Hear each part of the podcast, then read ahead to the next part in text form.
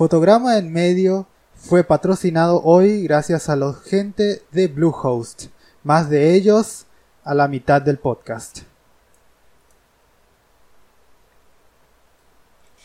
Muy buenas tardes, muy buenas noches, muy buenos días, gente de la internet. Yo soy Capucha Roja y este es Fotograma en medio. Estoy acá hoy con mi coprotagonista, Cheers. Saluda Cheers, por favor. Hola, ¿qué tal? ¿Cómo están, gente? ¿Cómo vos estás, Cheers? ¿Qué tal tu día? ¿Qué tal tu noche? Eh, pues fíjate que bien, la verdad es que no mucho, eh, haciendo ejercicio, lavando la casa, eh, ya sabes, pasando la cuarentena. ¿Y tú qué tal? Ah, limpiando, haciendo ejercicio, tratando y aguantando la cuarentena. Eh, ¿Qué tal está la cuarentena allá en México? Ha sido un caos, pero pues eh, todo el mundo ha sido un caos y cada quien. Pero pues yo, yo bien, la verdad es que yo, no, yo sin problemas. Así que, Cheers, dime, ¿qué estuviste checando hoy? ¿Qué estuve checando hoy? en estos días. Ah, ok. eh, pues la verdad es que no mucho. Eh, me vi la película ayer de, de, que vamos a hablar hoy. Me vi también los videos para uh, para también el primer otro tema de hoy. Pero realmente no me he checado nada. Me chequé la trilogía de Matrix que hace tiempo que no la veía y está es un desmadre, pero me gustó más de lo que recordaba. ¿Se mantiene la película? ¿Se mantienen los gráficos? Eh, está mal hecha. bueno, no es que está mal hecha, pero es, es un anime. O sea, básicamente tiene fanservice, fillers, eh, demasiado texto de exposición. Ah, el Animatrix. No, no, no, las películas son un son más animes que las películas, pero que la que Ah, el ya. Animatrix, perdón. Eh, pero no sé, es, es- nunca había- no, o sea, creo que no he visto ninguna película que sea tan filosóficamente densa como Matrix. Entonces, pues está, está perrona. Qué interesante. Y esa fue la, la, la película que lanzó al, estrellato a Keanu Reeves. Mm, Básicamente. Y básicamente la única interpretación de Keanu Reeves en muchas de sus películas. A, a ver, repite eso, ¿cómo, cómo, cómo? No, el tipo estoico, serio. Ah, sí, sí, sí. Es Casi malo, nada. es- es- ha mejorado como actor. Sí, Sí, ah, no, ah, me- me- mejoró mucho. Es un actor talentoso. Solamente que ojalá sí. Le, le dieran más, más acciones para hacer, más cosas para hacer. Pero No, ahorita está bien, ya tiene sus John Wicks, ya salieron un videojuego, eh, sí. le, va, le va bien. Va- va- van a hacer la, Y- la, la, la Ajá, nueva la cuarta, película. con las hermanas Wachowski, pero...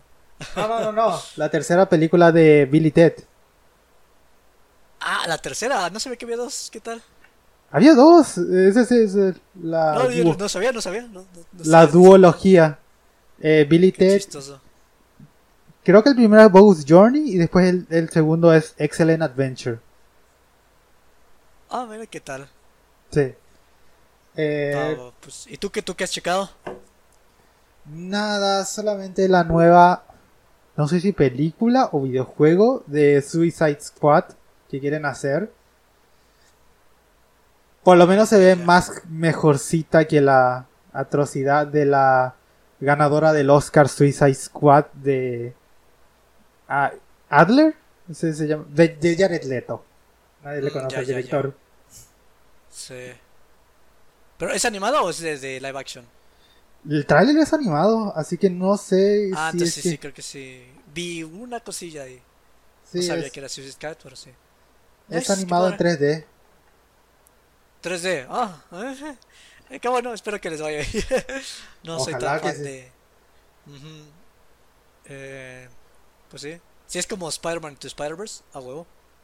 Que- Sí, Oye, este, ahorita, ahorita que antes de, de comenzar el tema, ahorita que me dijiste que has checado, creo que ya me acordé de algo que chequé. Este, el día de ayer me chequé un video que se llama The Trouble with Satoshi Kon, el problema con Satoshi Kon, que básicamente es como un recuento de como entrevistas y escritos que ha hecho el director de anime Satoshi Kon, que tristemente murió a los 44 por cáncer de algo, no me acuerdo bien, pero es de los eh, animadores, de los directores de anime como más, eh, si no famosos, es como de los más especiales, o sea, es como de los más diferentes de todos los demás y como muy aclamado por, por ser muy muy diferente al resto. Eh, es un director que inspiró mucho al director de El Cisne Negro y Requiem for a Dream. Y eh,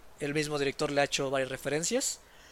Y pues nada más quería comentarlo para recomendarles que se le den una checada a este director, Satoshi Kon, que ha creado películas como Paprika, Perfect Blue y Millennium Actress. Esas tres son muy buenas. También series como Paranoia Agent. Entonces, ah, chequenlo, es un director que me gusta mucho. ¿Y el video qué tal? El video muy bueno también para mí me encanta, me encanta ver como el, el detrás de cámara de, del anime y todo eso, entonces muy muy buena onda. Dura como una hora, por cierto. Sí, no, no te preocupes, yo me vi dos horas de un tipo hablando sobre la controversia del Rey León y Kimba y no me interesó para nada. Así que no tengo absolutamente ningún problema de perder. No, no, mentira. De ver una, un video de una hora. Sí, sí, si quieren echar el video está perfecto, pero es más como una recomendación porque eh, si no se han checado ninguna de sus películas, eh, yo, yo recomendaría. Ah, caray, las tres son, son tan iguales y tan diferentes. ah, no. Paprika Paprika. es como la más famosa y la que más le gusta a la gente, pero mi favorita es Millennium Actress, la actriz del milenio. Entonces, no, cuando este, dijiste. Si, tienen el tiempo, chequenla. Creí que cuando, dijiste cuando dijiste Perfect Blue, creí que estabas hablando de la película. Perfect Blue es. Ah, de la película de. No, no, me, confundí con otra película de otro director que también hizo otra película que se llama Green Room. Que... Ah, no, no, nada que ver. El director es súper raro y subversivo, pero... Eh. y pues bueno, capucha. Eh, bueno, no sé si hay algo más, pero... ¿qué, cuál es el primer tema? Eh, bueno, es que... Quería decirte porque alguien me contó ah, que el mundo... Sí, alguien me contó que el mundo iba a rolarme y que no era la herramienta más afilada del cajón. Ella se veía medio pelotuda, con su dedo y su pulgar en la forma de una L en su frente. Ajá. Ahora, Cheers. te estaba diciendo. Ajá.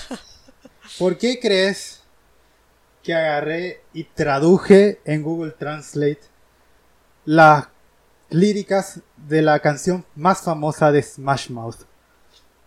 Ah, estás haciendo eso, este... ¿Por qué, Camucha? no tengo ni idea. Porque nos vimos una pequeña película que se llama Shrek Recontado o, en su idioma original, Shrek Retold.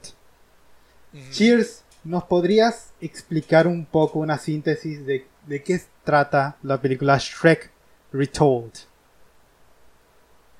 el recuento de Shrek. Este.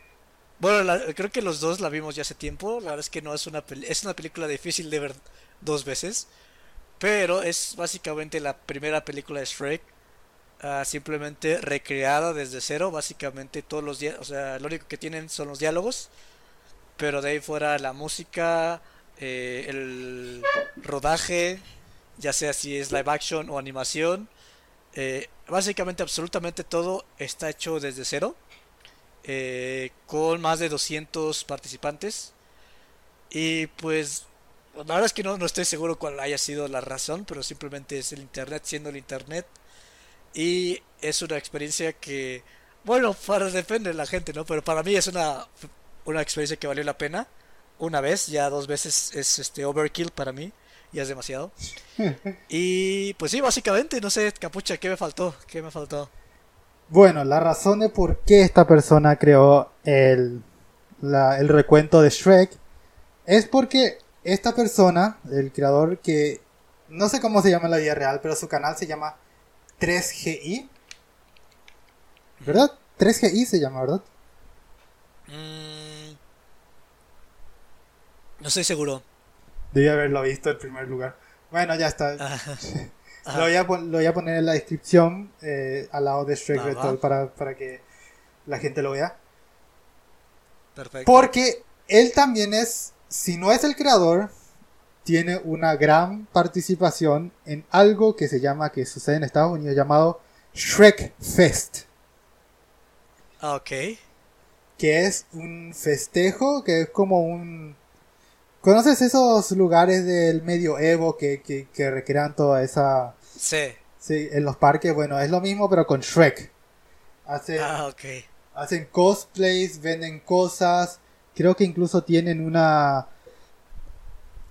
tienen una competencia de quién hace el mejor eh, rugido de ogro. Muchas gracias a YMS por haberme dado esa eh, esa información al, tratar de buscar información sobre Shrek Retold. Y él quiso hacer, él es tan fan de Shrek que quiso hacer toda una película de Shrek con artistas independientes. Yep. Ahora, ah, cheers. Quisiera decir tus, tu opinión acerca de la película. Pues, o sea, yo la disfruté desde inicio a fin, pero es una película cansada porque, pues, obviamente no cuenta con las sensibilidades típicas que tiene una película. O sea, básicamente este totalmente al, azar y depende. O sea, lo que pasa es que, por ejemplo, le dan a una persona, a un directorio, a un... ¿Cómo, cómo le dirías? a un independiente filmador, a un, a un cinematógrafo independiente le dan como, ah, pues a ti te toca esta escena, que básicamente es, un minuto, por, por, por, por ejemplo. Entonces, pues esa persona puede hacer las cosas como se les dé la gana y lo único que se tienen que adherir es como pues el guion. Entonces luego hay hasta personas que hacen algo totalmente...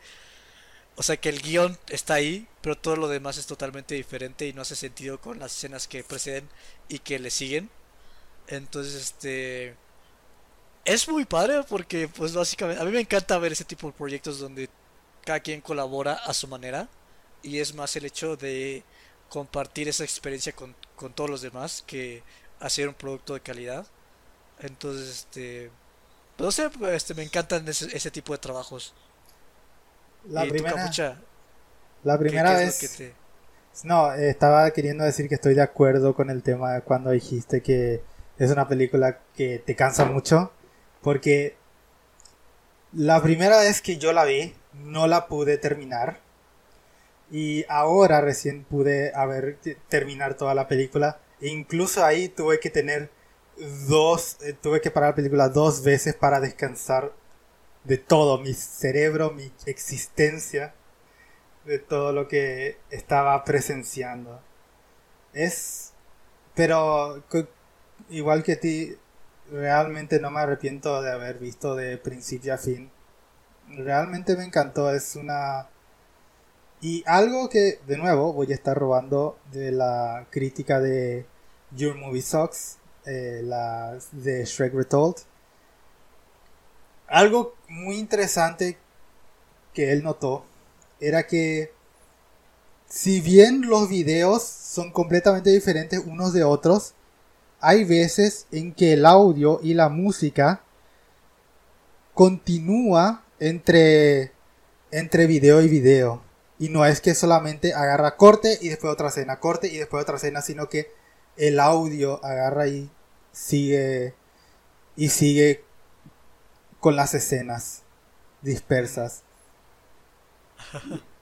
Me, gustó eso porque le daba por lo menos una un tema porque creo que sí es un poco es un poco cansado a veces, un poco más cansado eh, sonidos diferentes que escenas diferentes, videos diferentes, porque no sé si, si tú conoces, pero yo he visto bastantes copilados de videos, escenas, películas y esa clase de cosas, donde agarran y cortan de, audio a audio y se nota demasiado y a veces cansa justamente eh, que tu cerebro procese el audio que el video. Eh, no estoy seguro, o sea, me suena lógico, pero no, no, puedo recordar la última vez que... O, o si acaso alguna vez que me haya pasado eso. Pero sí, totalmente es como una regla, según yo, de, de la cinematografía en general. Eh, también puedes ver en películas malas que cuando agarran y ponen una, una música o una conversación que cortan en, el medio y esa clase de cosas y cortan a otra escena completamente con el sonido diferente, más o menos como que te golpea, te golpea en sí en vez que una película profesional que agarra y que eh, el soundtrack de la, de la película agarra y te transiciona de escena a escena. No, te, no, no simplemente te tira. O sea, te digo que estoy seguro que lo, que lo, he vivido, pero nunca me ha molestado al grado de que lo pueda recordar. Pero o sea, me, hace totalmente sentido. O sea, por ejemplo, me recuerdo de un una serie parodia que le hicieron a Super Smash Bros. Que era igual en live action. Y así igual super improvisada todo. Ah, pero no sé, creo que también estaba bien. Pero no, no recuerdo ninguna capucha, te fallo. La verdad es que no, no puedo recordar alguna vez que me haya golpeado el audio. Yo realmente no iba a notar si es que no lo veía de ese crítico, sinceramente. Pero es una de esas cosas. Ya, la vez que. El, el, ejemplo, eh, el audio es el ejemplo más perfecto de que si es que lo haces algo bien, no lo vas a notar. A menos que alguien te lo haga saber o que vos por experiencia lo sepas. A mí, por ejemplo, o sea, me hace sentido porque, por ejemplo, uh, películas, por ejemplo, como La desaparición de Haruhi Suzumiya, es una película que, bueno, la animación está increíble, pero yo creo que lo que hace esa película como tan interesante es la música, porque a mí la, la historia siempre me ha aburrido, o sea, como que veo que la gran mayoría que ve esa película les fascina la película. Pero a mí como que la historia siempre se me ha hecho como la cosa muy, como muy sosa. Y es la música lo que realmente me... O sea, si, si, para mí le quitaras la música a esa película, sería una película bastante X. Entonces, este... Sí, todo el apartado visual o la música, siempre... O sea, como que sabemos que es muy importante, pero es hasta que la consideramos sin a un producto sin música vemos el peso que realmente tiene tanto el, el apartado sonido como el de música. Sí, hay definitivamente hay películas en donde la música es la que salva a la película. Por ejemplo, Baby Driver, Baby Driver, todo su... Mm, he escuchado mucho sobre eso. Sí, o sea, es todo su... ¿Cómo se diría? gimmick, no, no quiero decir gimmick, no, no quiero decir eh, chiste, pero sí, su, su, su estilo, sí, su, estilo cinematográfico es que la música lleva a la película. Mm. Sí, entonces, este, por ejemplo, yo estoy viéndome Welcome to NHK por la octava vez. Y bueno, a pesar de que me encanta mucho la serie general, el soundtrack es yo creo que lo que más me... O sea, no es tan increíble, pero sí, o sea, la música es súper importante. Eh, entonces, básicamente. Por, por ejemplo, pero, películas tan, tan olvidables, ¿no? Para, para, decir como un último ejemplo más. Películas tan olvidables como el, la secuela de Tron del, del 2011, creo.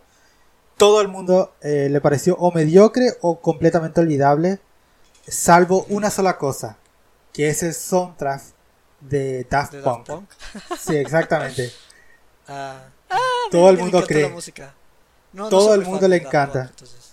Sí, no, todo el mundo le dice que es lo más destacable de la película y sin ella es una película completamente eh, tirable a la basura. Tiene a Olivia Wilde. Pero bueno. Sí.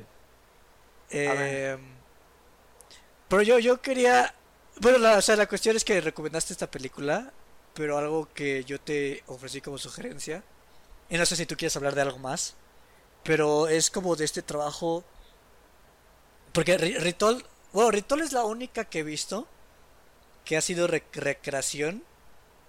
Eh, no solamente eh, entero, o sea, en el sentido de que el audio y la música y todo es desde cero, pero con live action, o sea, creo que es lo más eh, gran escala, por de alguna manera, que he visto de este tipo.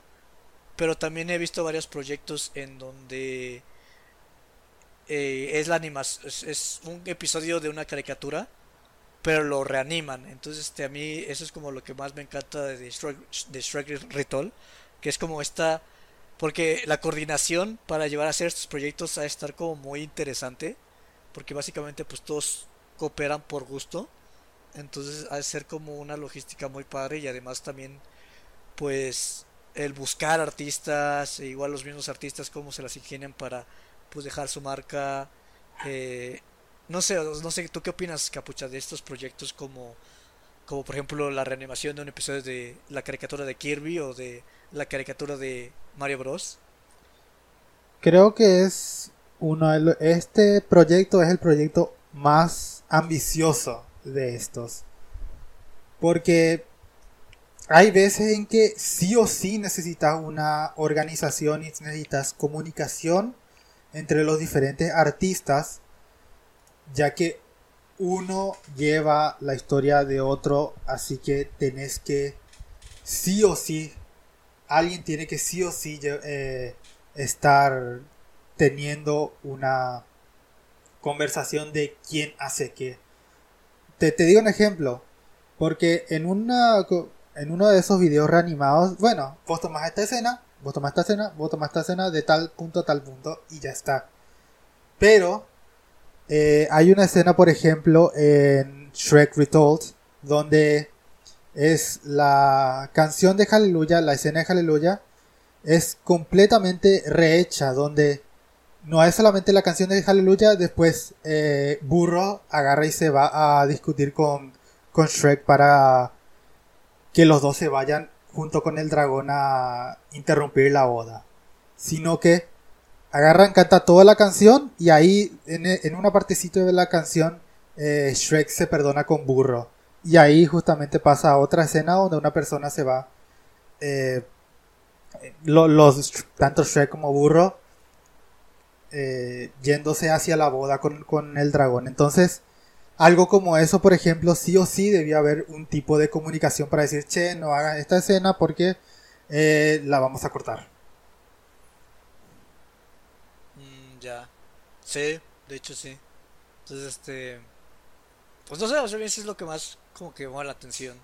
Pero no sé, no sé cómo abarcar, o sea, es algo que a mí me encanta vivirlo. Pero es como algo muy experiencial, o sea, realmente no sé cómo transmitir la, el gusto que me dan estos proyectos. Entonces no sé si me quieres ayudar un poco, Cabucha. Para mí es la internet en su máxima expresión. Mm, ándale. Porque normalmente nosotros vemos películas, referencias, tanto referencias como televisión, y no solemos eh, hacer no suelen hacer referencias tan en tu cara. Y si la hacen, la gente no les suele gustar. Sin embargo, la internet lo toma esas referencias como broche de oro. Y es como que no sé, se siente tanto internet porque no solamente lo hacen, lo hacen recontra referencial, sino que lo modifican de una manera. No, es como, es como un meme que también es el lenguaje de la internet. Agarran y utilizan algo directamente referencial y lo transforman a algo completamente diferente. Algo que me gusta, por ejemplo, tanto de estos, estas reinvenciones de de productos eh, animados es que como van de su se, hacen todo en su poder para romper la realidad de la del producto de, de la por ejemplo de Shrek de la película en sí. No es tanto la escena sino que ya es completamente suele ser abstracta. Y me encanta realmente amo todo justamente porque podés, con, eso, gracias a estos, a estas referencias, podés hacerlo tuyo y modificarlo a tu antojo, haciendo cualquier cosa. Básicamente. Porque, bueno, o sea, por ejemplo, las referencias que en los tres que he visto, así como importantes, nunca falla la referencia a JoJo's. Siempre hay una referencia a JoJo's y es como... A ver, no, nunca me ha encantado JoJo's, entonces no es una referencia que me encante, pero es por dar un ejemplo, ¿no? O sea que... O sea, yo creo que eso es lo, lo padre, porque, o sea, como cuando estás haciendo la película pues real Shrek, pues realmente estás intentando que tengas un producto que se mantenga por sí solo. Y bueno, Shrek de por sí es bastante referencial, ¿no? Pero se mantiene eh, reservado, ¿sabes? O sea, tiene reservas de que no cruza ciertas líneas a la hora, a la hora de hacer referencias. Eh, mejor dicho, realmente no trata de romper tu inmersión en la película. Pero aquí, como todos, tanto los creadores como la audiencia están conscientes de que esto es totalmente eh, libre, eh, realmente los autores se pueden ver libres básicamente de crear, de provocar a la audiencia, básicamente como un meme. O sea, ellos saben que si hacen sus escenas de tal manera van a provocar cierta reacción eh, en la audiencia. Entonces es esa totalmente el lenguaje, pues, pues sí, de alguna manera de internet. Entonces, este, pues sí, es, es muy provocativo en ese sentido, es muy provocativo en el sentido de voy a hacer esta escena para que también por eso es muy cargada, o sea, porque cada quien le mete, o sea, digamos que una película tienes tus escenas de descanso y y aquí el tono realmente es muy de ah, mira, mira lo que hice, mira lo que hice, mira esto, mira esto y tú estás como, ah, mira qué cagado, ah, mira qué cagado. Entonces sí te demanda siempre demasiada atención. Pero es justamente eso, es como yo creo que es más padre porque no solamente los fans están como Ah, como regresando algo a la película que les dieron, pero como que realmente hay más interacción entre la audiencia y, y los creadores que una película normal. No sé si estás como de acuerdo. No sé si interacción, sino que más bien baja el... ¿Cómo se dice? Baja el escenario al mismo nivel que la audiencia. Ándale, sí, exactamente. Ajá. Porque, de nuevo, como dije, televisión y, películas obviamente tienen mucho dinero detrás y tienen muchas, muchos pedos legales. Así que obviamente no pueden simplemente agarrar un personaje cualquiera y tomarlo. Así que poco referencial y mucho, eh, y mucho dinero. Sino que en la internet es muy referencial y pocos recursos. Así que más o menos es más como al nivel de la persona. Porque se siente como que cualquiera pudo haber participado en esta en este proyecto y cualquiera lo hizo. Y eso es lo que justamente se da la magia de estas reanimaciones ah, o reinvenciones de lo mismo. Porque, mira, yo siendo... O sea, yo siempre he gravitado como este tipo de cosas. Eh, por ejemplo, soy, soy muy fan de Toho Project y lo que más me encanta de Toho Project son los fans. Los fans que hacen este fan arts, los fans que hacen especialmente la música. Me encanta cómo todo el mundo se reúne. Porque, bueno, aquí saliendo uno de la gente para que entiendan un poco el contexto. Eh, Toho Project es un juego creado por una persona y por X y Y razón trajo un, un putero de fans que hacen trabajos eh, pues relacionados con e, este trabajo. Y digamos que hay un mundo, hay casi como una, una pequeña industria de música en donde básicamente es como, ah, esta cantante está cantando con estos tres grupos y el, el pianista de este grupo está en estas tres bandas. Y básicamente es como toda esta colaboración de personas uh, dentro de un espacio eh, por el mero hecho de ser fans de algo. Y a mí eso es algo que siempre me ha gustado porque a mí, por ejemplo, algo que no me encanta es los que son como super fans de algo, pero lo único que otorgan es eh, valoración en y apreciación en el sentido de, oh, esta cosa es la onda y este y como que realmente no regresan más que hype, ¿sabes? O sea, como que el hype a mí no me encanta mucho.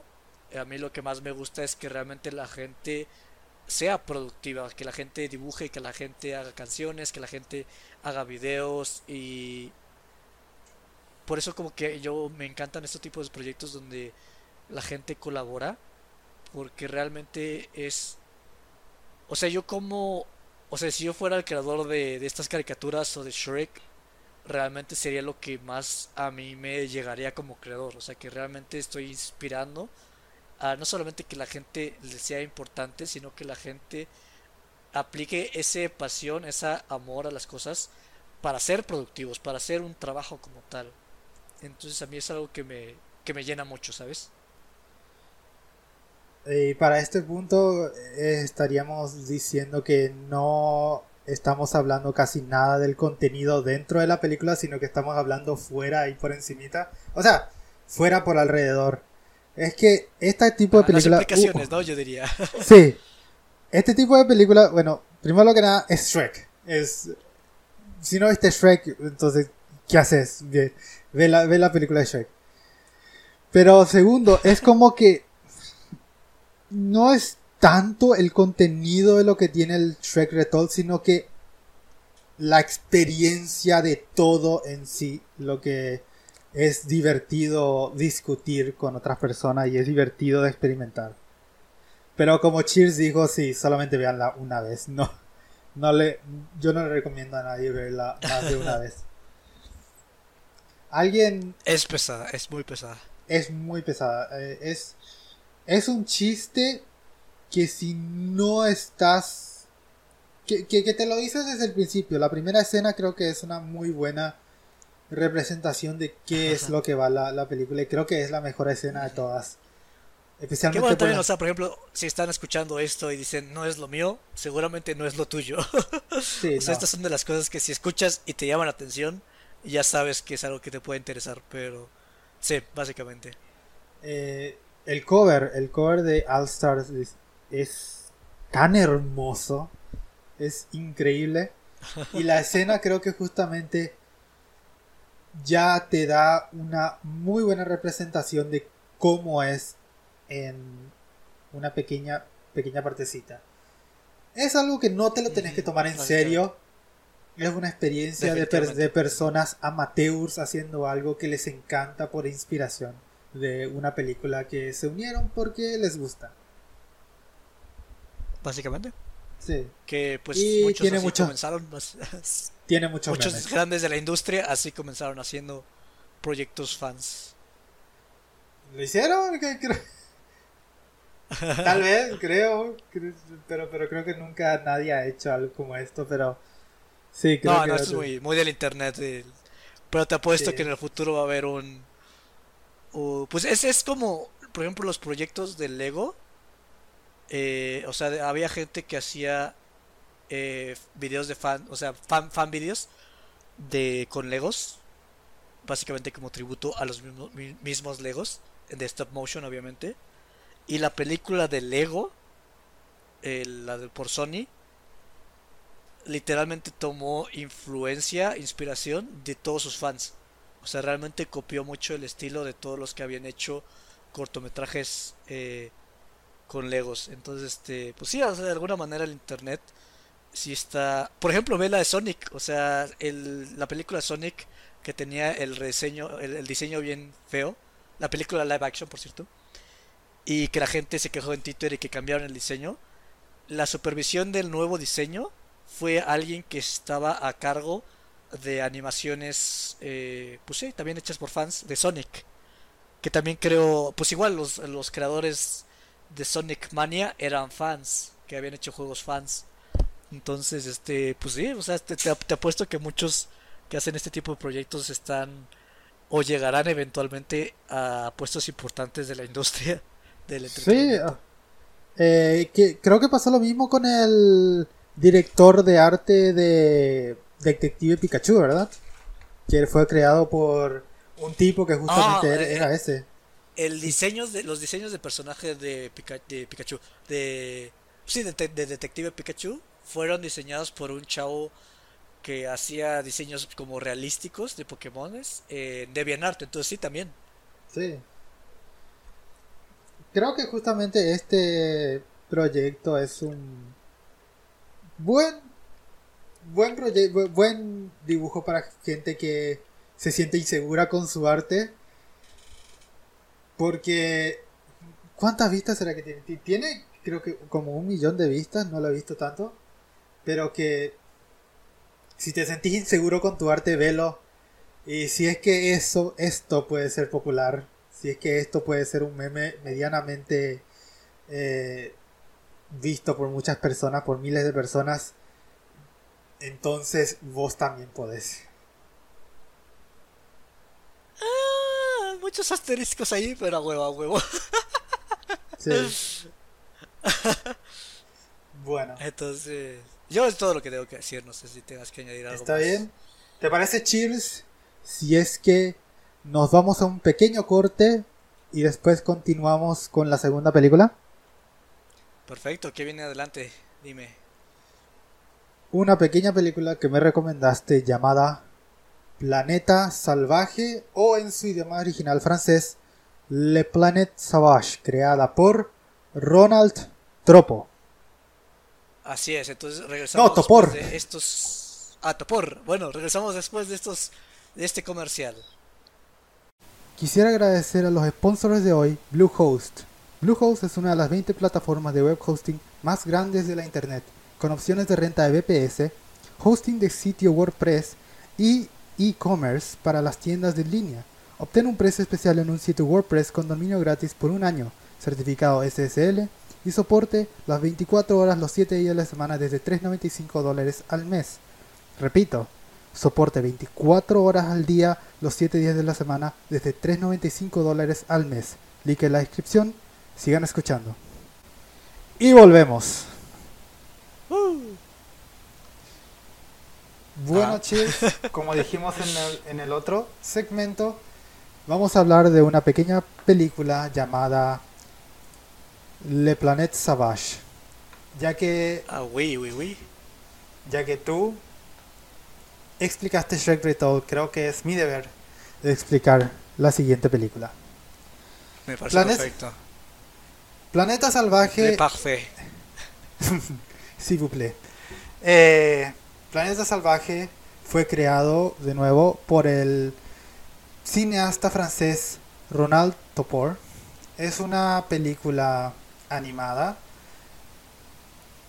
que no tiene, bueno, eh, ya, ya hablaremos de eso, pero en mi opinión no tiene ningún protagonista y trata sobre unos monos marinos azules que son la especie dominante del planeta. sí, que no son marinos. Que son la especie dominante del planeta. Y los humanos, que son seres muchísimo más pequeños, que son casi como hormigas en tamaño de y en desarrollo intelectual de estos seres azules. Bueno, se trata de cómo se van desarrollando estos, cómo se van relacionando y cómo estos monos marinos se comportan condescendientemente e incluso terriblemente contra los humanos y cómo los humanos van desarrollándose para tratar de independizarse de estos monos marinos. ¿Crees que esa es este, una buena sumarización? Un poquito chistosa porque o sea, básicamente son unos alienígenas que exportan, importan a los seres humanos, pero básicamente los importan como animalitos chistosos de otro de otro planeta. Pero eso es lo que eh, pasó porque no, no me dio esa sensación sí, parte lo explican al inicio, que es como, ah, los humanos vienen de otro planeta y que no sé qué, este... Eh, era una exposición ahí muy breve, pero... Ah, básicamente, o sea, llegan los humanos a un planeta y los tratan como mascotas o como pestes. Y pues es toda esta interacción de los cómo los humanos se desenvuelven en este planeta donde pues básicamente eh, son inferiores a esta especie de, de alienígenas y pues ya básicamente proceden los eventos que pues sería la trama. Que... Pero pues sí, básicamente consiste de eso. yo creí que era como la historia del planeta de los simios, donde como que los humanos siempre estuvieron ahí, pero como que se destruyeron su civilización y después se reconstruyó con esos monos marinos siendo la especie no no no según yo lo que vi es que o sea las ruinas eran del planeta pues nuestro no de hace o sea sí eh, fue después del apocalipsis de, en la que llegaron ellos creo entonces por qué la explicación del final eh, dice otra otra cosa completamente bueno, esto es una película con spoilers así que eh, ah, spoilers porque al final de la película de una película del 70, de los 70 entonces tampoco. Sí eh, dice que se independizaron los humanos así que hay dos planetas.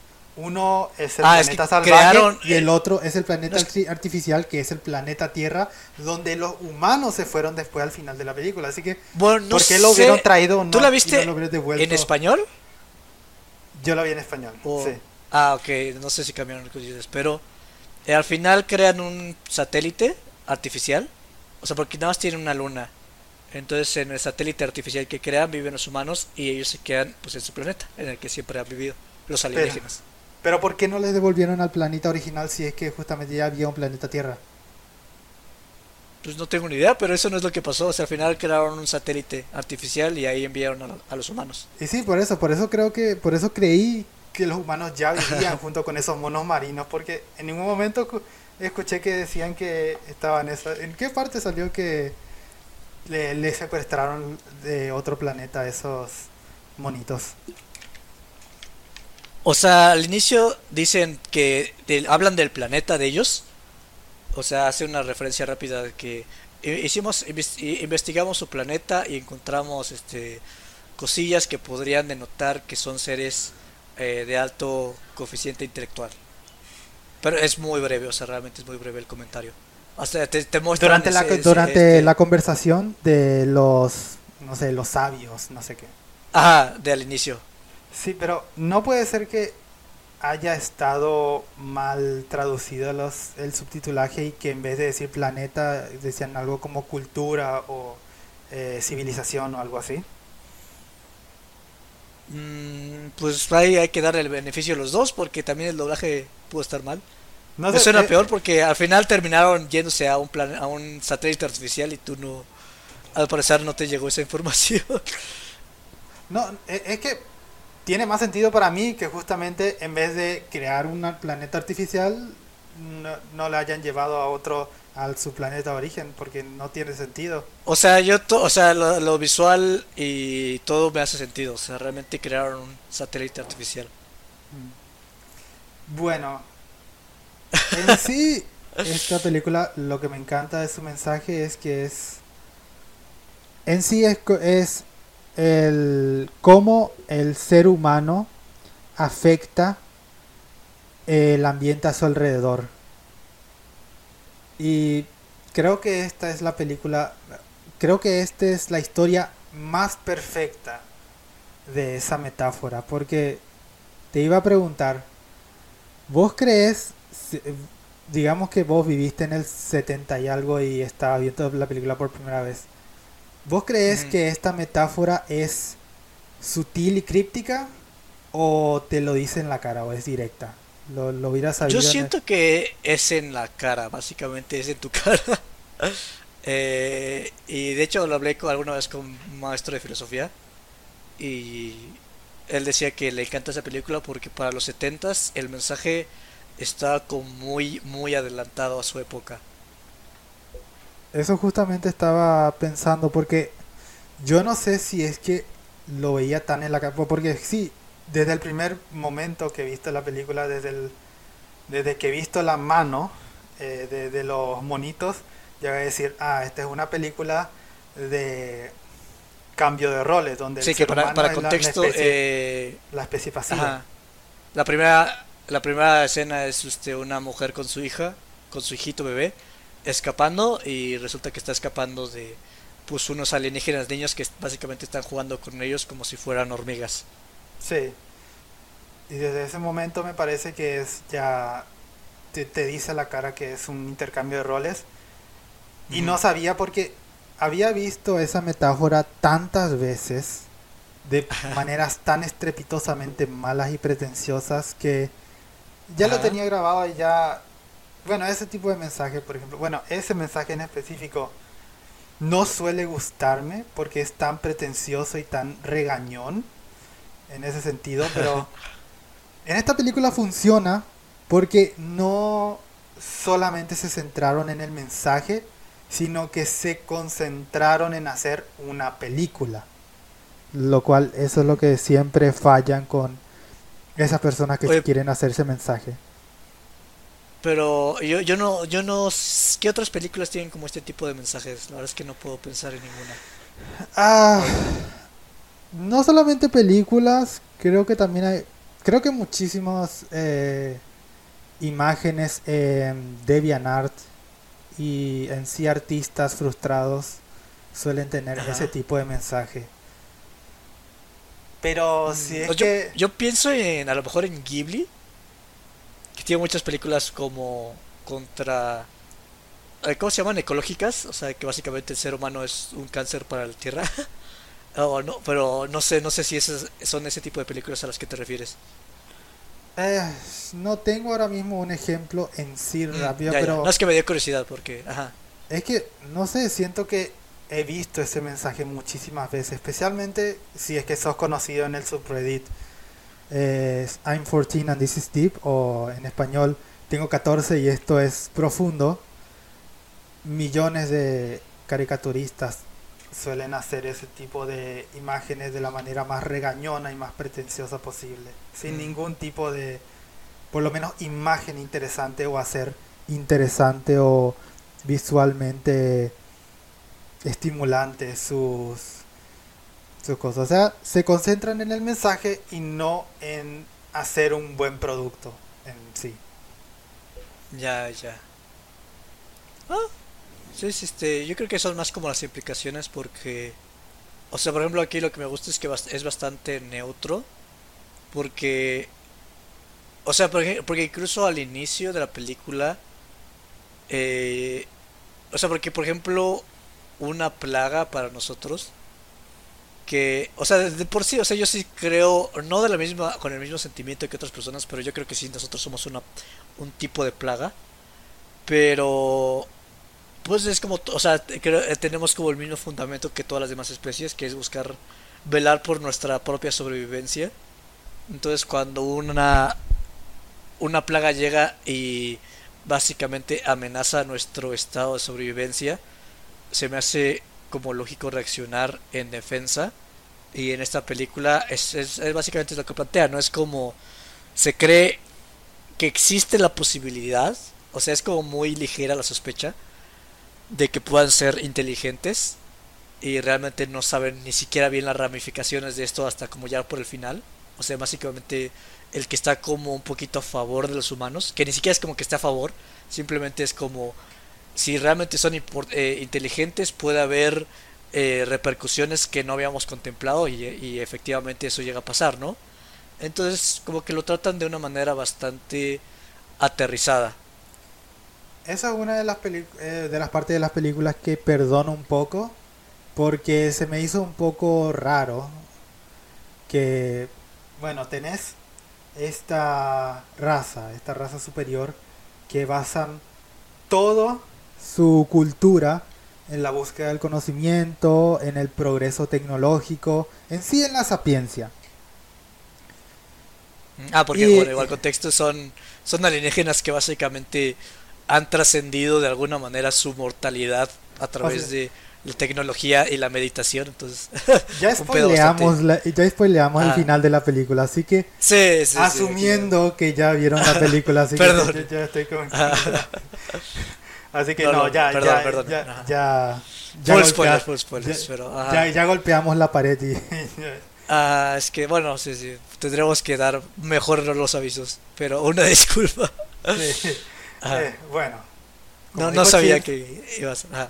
Como dijo Cheers, el contexto en sí de la historia es que estos monos marinos eh, son una raza de seres superiores de con una inteligencia muy grande y que ellos valoran mucho la inteligencia, la sapiencia, tanto que en su cultura es bastante común, no es, no es común, es obligatoria el, un ritual de meditación.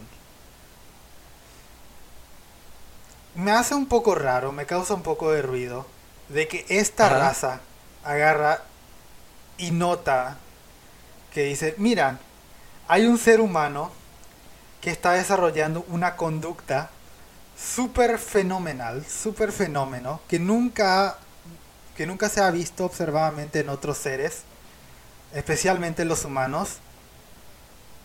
Y la reacción de esa persona es, eh, qué sé yo, seguramente no creo que tenga conciencia.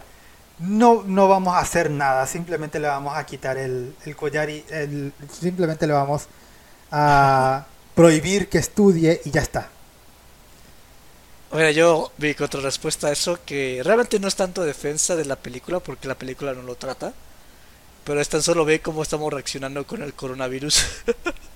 es montones de respuestas pendejas. Entonces, y yo creo que inclusive a un nivel como super elevado, como que te lleva la corriente tus tradiciones y tus valores y hasta que no se demuestre en tu cara el conflicto no cambia. No sé, es, es, como. Yo vería a lo mejor, pues sí, está, está raro. O sea, no, no, no lo tratan en la película. Algo que me dio medio risa, no, no sé si me dio risa, pero sí me llamó la atención de una buena manera, de una manera positiva, es que la única forma de que llegaron a la paz esos dos razas inteligentes es a través de la violencia y a través de la segregación. es una visión ultra cínica. Eh, el, final es medio cínico eh, y un poco frío. A veces se hace apresurado. O sea, estoy de acuerdo, pero también se hace apresurado desde un punto técnico. como que yo siento que ya se les estaba acabando. Que ya tenían que terminar una película. Fue como, ¡ah! Y no, no sé si sentiste lo mismo, que fue como un poco abrupto, abrupta la conclusión. Mm, no, Creo que ya estaba bien, porque, no sé, creo que un poco más de historia ya hubiera... O sea, ya, debían, ya debían de cerrar, pero la manera en que cerraron se me hizo demasiado rápida. O sea, el ritmo del final se me hizo un poco diferente, al ritmo, mucho más acelerado que todo lo que, que venía antes. A eso me refiero. Ahora o sea, ya debían de cerrar, estoy de acuerdo, pero sí lo sentí como un poco apresurado las dos veces que he visto esta película. Ahora que lo mencionas, eh, sí, creo que estoy un poco de acuerdo porque volviendo a mi, resu eh, mi sinapsis, es como que la película no tiene técnicamente protagonistas ni antagonistas, sino que una forma más generalizada, estos, ¿cómo se llamaban los, eh, los monitos marinos azules? Los Drax, los Draxons, algo así contra, creo. contra los humanos. Hay personajes dentro de esos, pero yo no los llamaría antagonistas o protagonistas. Porque sí, están, eh, está el protagonista, digámosle entre comillas, el protagonista humano, Ter. Pero creo que eh, pasando una parte de la película como que ya no tiene protagonismo, es simplemente un humano más dentro de la historia que no yo difiero totalmente pero bueno no es que entiendo entiendo tu sentimiento pero Ter es totalmente el protagonista de esta película por toda la película la primera parte de la película es un protagonista pero por toda la película creo, que después de la bueno en la película hay, hay, una que se llama deforestación es una deforestación que se pero ellos lo llaman desombrización Después de la desombrización, Ter ya no tiene mucho protagonismo. Es simplemente alguien que está dentro de la película porque ya no ya no tiene pues es como el jefe de es el jefe del clan todavía. Es el catalista pues, de, cómo se desarrollaron intelectualmente pero después ya no o sea entiendo eh, no, no está tan centralizado como otras películas el pues básicamente el protagonismo del protagonista o sea está un poquito más eh, repartida la, las, pues sí, el enfoque a pues toda la situación social y todo eso, pero realmente Ter el- es el protagonista que es el que te está llevando eh, por la historia. Entiendo eso, o sea, entiendo que, o sea, no está tan centralizada como otras otras historias donde realmente es el protagonista y estás ahí pegado al protagonista al protagonista siempre. El título de protagonista termina siendo más técnico después de esa parte porque solamente Eh, te, te recuerda. bueno, entiendo yo, yo difiero porque Ajá.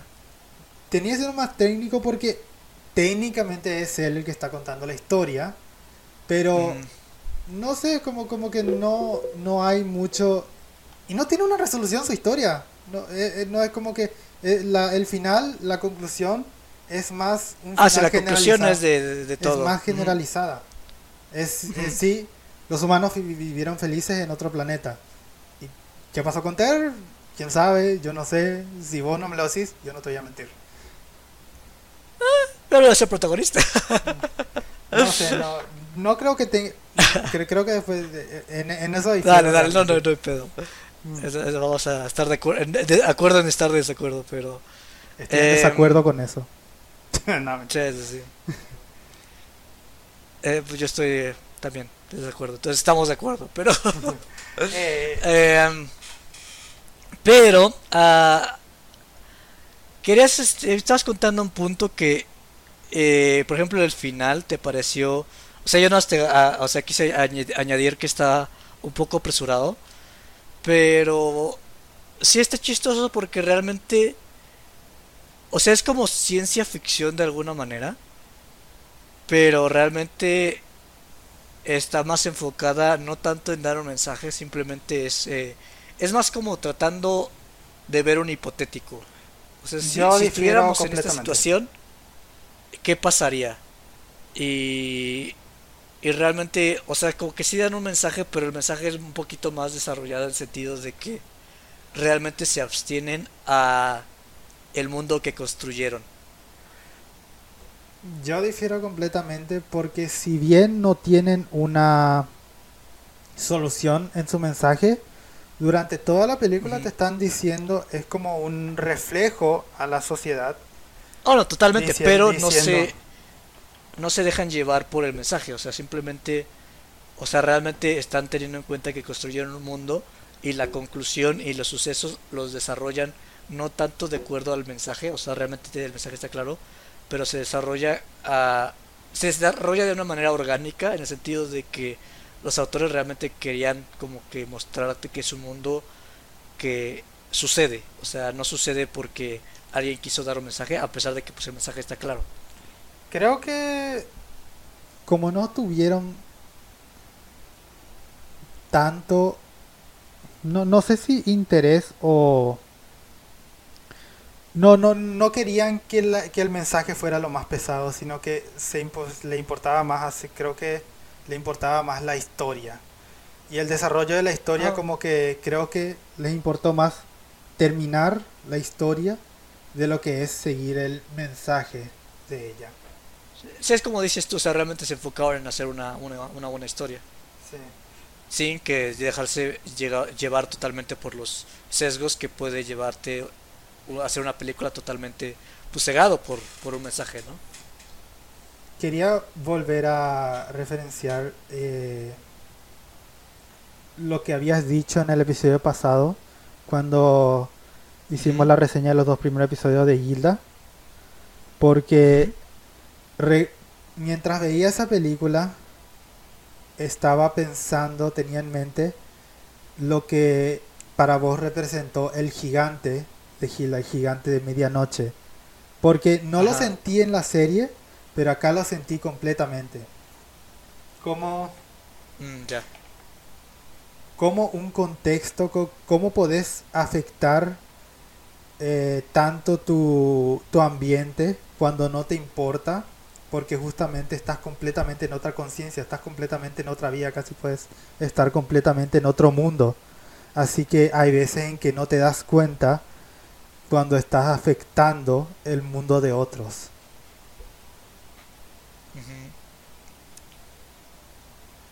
Sí, este, y, o sea, algo que plantea para la película es, o sea, realmente te, te pone a pensar eh, sobre cómo tratas a, a los animales. O sea, realmente para nosotros nuestro uh, similar, ¿cómo se dice? Bueno, nuestro... Ah, se fue la palabra. Pero para nosotros básicamente lo que nosotros somos para ellos, los animales son para nosotros, ¿no? O sea, de cómo nosotros tratamos a los animales. Y a pesar de que es un poquito falso la, la equivalencia, porque realmente aquí, eh, por el, mero hecho de comunicación, o sea, realmente aquí los humanos se pueden comunicar al final con los alienígenas y entonces eso ya permite hacer un contrato social de alguna manera u otra que nosotros no podemos hacer con los animales, ¿no? Entonces, este, como tal no se puede traducir directamente a nuestra realidad, que es lo padre de la película, pero sí te hace contemplar sobre cómo tratamos a, a los animales, ¿no? Por ejemplo, las personas que pues ponen a pelear insectos, pues sí está como... Eh, pues sí está chistoso, ¿no? Se te hace pensar sobre, sobre ti, o sea, es algo como ontológico, chistoso. Creo Entonces, que... Sí, estoy de acuerdo, es como chistoso la... Ajá. Creo que es un poco... ¿Cómo se diría? No, eh, eh, es, la, la, historia está un poco anticuada, pero de nuevo, la perdono porque es una película de 1973. Sí, Para cuando eso, la cosas que estudian la conducta y la conciencia como la psicología no estaban tan desarrolladas como lo están ahora. Nosotros tenemos ahora mismo la certeza en nuestro contexto de que sabemos que los animales no procesan eh, de la misma manera que nosotros. Nosotros tenemos un pensamiento muchísimo más desarrollado que los animales. Y entonces puedo perdonar a esa película por no tener esos, esos diferentes eh, contextos. De la misma manera como por ejemplo, es como criticar a la película Jurassic Park de por qué, por qué esos dinosaurios no tienen plumas como eh, en el futuro ahora sabemos que tiene. Es como que eh, no probablemente no se sabía en esa época o no era tan conocido esa clase de información. Que bueno, o sea, todavía el debate pues todavía continúa hoy en día porque pues realmente son líneas este muy o sea, realmente no hay, o sea, las líneas que hemos marcado y que cada vez como vamos definiendo mejor, realmente son hasta cierto punto arbitrarias, ¿no? Porque pues ha habido como todo un debate de eh, qué, qué constituye la conciencia, etcétera, etcétera, y lo que nosotros llamamos que conciencia esta es un debate muy chistoso. eh, lo que nosotros llamamos eh, conciencia en sí, el, que es el pensamiento cognitivo superior, es gracias a un cerebro desarrollado de que tienen los humanos ya una parte del cerebro que se llama neocórtex.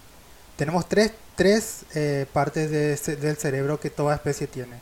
Tenemos el cerebro reptiliano que es el más eh, el más pequeño de todos, que es puramente instinto, es puramente hacer las cosas por hacer las cosas, por sobrevivir. Después está el cerebro un poco más desarrollado, que no me acuerdo cómo se llama ahora mismo, que tienen es, los, los mamíferos como los monos, que es un poco más desarrollado, que es un poco más... que es un poco más allá del instinto. Y después está la conciencia, el pensamiento, la conciencia de que estamos conscientes, que es gracias al neocórtex. Que ese pensamiento, cosas como que eh, pienso luego existo, no estarían dentro de la, del pensamiento de un mono porque no podría entender.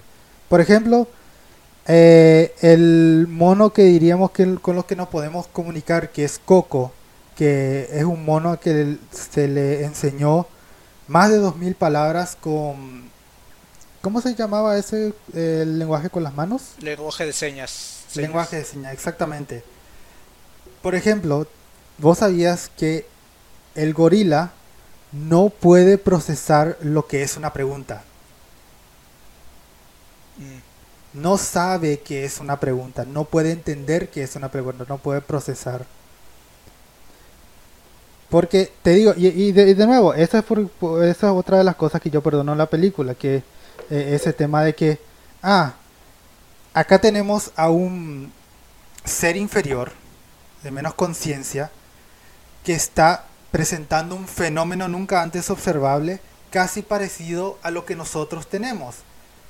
Te juro por todo lo más sagrado que si un mono agarra un smartphone y se pone a ver videos de Logan Paul y dándole me gusta y disfrutando eso, todo científico en el mundo va a agarrar y va a ponerse a observar a ese mono.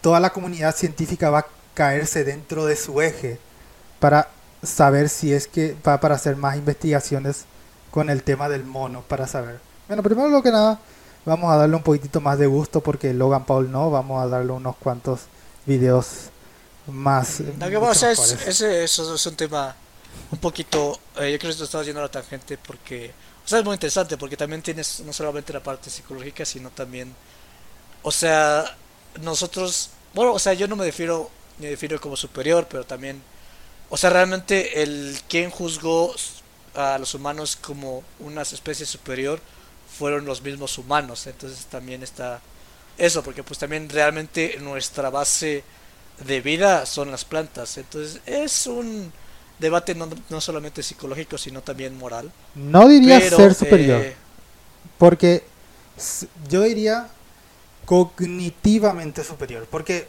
yo podría ah, cognitivamente. porque y por casualidad llegó a ser el por causalidad llegó a ser el pues el básicamente el, el animal que que cambia su entorno de alguna manera. Porque yo no tengo ningún problema de decir que el gorila y el león son superiores en tema de velocidad y fuerza. Mm, sí, sí.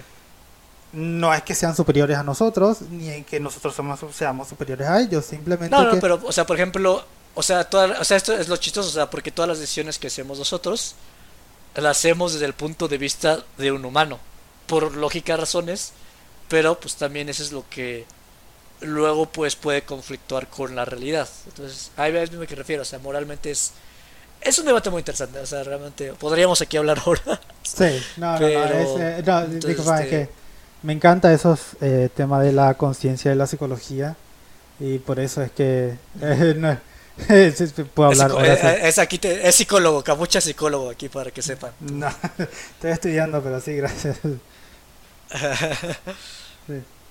Eh, y pues básicamente eso, no sé, este, este, yo creo que ya sería bueno aquí terminar el programa.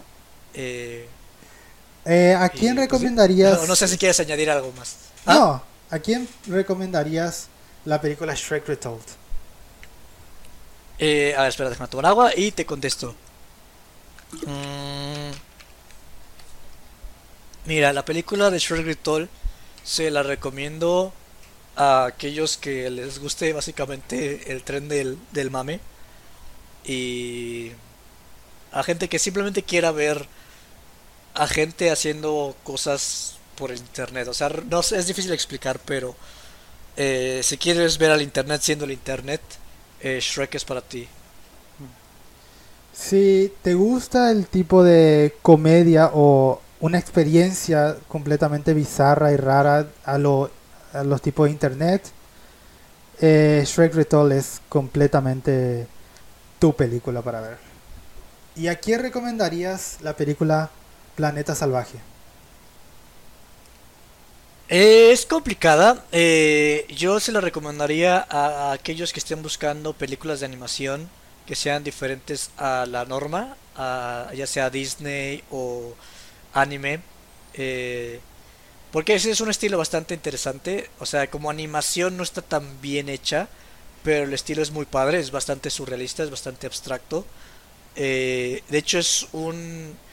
Es raro ver animaciones donde haya rendereo, en el sentido de que tiene sombras y gradientes que definen las formas. Generalmente es bastante como cel shadeado, no sé cómo explicarlo, cel shadeado la animación. Entonces, si te gusta ver como diferentes tipos de animación, eh, es una experiencia padre. O también si te gustan como este tipo de películas como un poquito más eh, diferentes al resto en el sentido de temáticas. La temática está muy interesante. La verdad es que es, si te interesa todo lo que hablamos, Es, está para la película. Eh, pero igual es de los 70s y pues ha envejecido, de- definitivamente ha envejecido. Sí. Eh, no sé si te diste cuenta, pero todo este episodio fue bastante surrealista. Sí, de hecho, este, yo quería hablar del surrealismo, pero pues este me gustó más el curso que tomó la conversación. Igual el surrealismo era simplemente algo que dice, pues vamos a hablar del surrealismo, a ver qué pasa. La verdad es que te recomiendo esta película sin estar seguro de qué hablar. No, asumí que el mensaje iba a ser como muy obvio. Entonces dije, pues voy a irme por el surrealismo, pero al parecer te gustó mucho el, el mensaje y pues prefería eh, concentrarme en eso. Eh, no, es una es una conversación muy larga, así que entiendo por qué no nos metimos en el tema del surrealismo. Sí, no, o que- sea, me me gusta mucho hablar, pero me conozco y sé que hubiera durado una hora más y lo que menos quiero es que pase eso. Yo también me conozco y yo te hubiera dado cuerda hablando una hora también, así que terminarías hablando unas cinco horas. Ajá, sí, estoy seguro. Sí. Así que, eh, cheers. Ahora es tiempo de las recomendaciones y yo tengo una película para recomendarte. ¿Tú tienes alguna? Dale, eh, sí. A ver, pero tú primero, tú primero. Porque tú, tú no recomendaste Shrek Ritual ahorita. Sí. no, no, no se la recomendaste a la gente. Ah, no, Shrek Ritual sí. Pero ajá, ¿qué me recomiendas? Yo te recomiendo la película The Wall, una película animada basada en el álbum. ¿La pared? Sí, La pared, basada en el ¿Por álbum. Pink Floyd? Sí, en el álbum de Pink Floyd. Mm. ¿Va que va? ¿Algo en especial o simplemente a ciegas me meto? Sí, Ok. Um, Eh, yo... sí, no, no, no, es que quiero que lo veas a ciegas. Perfecto, va que va. Eh, me lo, medio lo. Creo, Ahí está el, el video de Brick on the Wall o no tiene nada que ver. No, no, es una película basada justamente en Ah, ok, va, va, no, no. Entonces sí, estoy comple- completamente ciegas. Ah, estoy seguro que sí las has visto porque lo comentaste, pero acabo de ver de Matrix y realmente siempre que pienso en Matrix, para mí, digamos que desde hace poquito que la vi, no la había visto desde el 2002 que salió la última, entonces son casi 18 años que no había visto de Matrix. Ya sé Pero de. Animatrix, de Animatrix sí la había visto. Y de Animatrix me encantan. Me encantan muchos de los cortos de, de Animatrix. Entonces, este. Pues es excusa para que yo los vea. Y es excusa para que tú también los veas. Si es que ya los has visto otra vez. Qué bueno. Algo que justamente me encanta es forzarme, con este podcast, es forzarme a ver cosas nuevas que siempre tuve la Pero, ¿Ya habías visto de Animatrix o no? No, no, nunca, por eso, pero siempre quise ver. Mm, Siempre me interesó. Especialmente de Walt también, nunca lo había visto antes, pero quiero verlo mm. ahora para saber. Ah, perfecto. Va, que va. Así que vamos a estar a ciegas. Bueno, Animatrix no, pero sí, en The Wall va a ser interesante porque va a ser nuestra primera vista. Va, me late. No, no, me- no recomiendes la de Michael Jackson. ¿Qué película de Michael? ¿Qué película de Michael Jackson? Hay una película de Michael Jackson que está bien bizarro también. Ay, coronavirus. Pero, No, este, no, olvídalo, este. no seas racista, Ya, ya. Es Michael Jordan no, y eso- es Space Jam. Ya, ya, ya todos la conocen. No, no, no. Es una película de Michael Jackson bien cagada. Está ahí, ahí chequela para que veas cuál- a cuál me refiero. Sí. Pero, pues bueno, ya. eh, a la despedida, ¿no? Yo creo. Sí, Si no quieren spoilearse para el próximo episodio, eh, vean la película de Wall y la Animatrix. Y, Que son bastantes experimentales. No sé si pueda, este. Spoilear un poco, pero, bueno, en fin. Bueno, eh, muchas gracias Cheers por estar conmigo otra vez en mis, No, gracias a ti. eh, en mis vaguedades de y mis vaguedades y mis estupideces y muchas gracias a los audio espectadores y nos vemos en otro episodio de Fotograma en medio. Nos vemos, cheers. Nos vemos, capucha.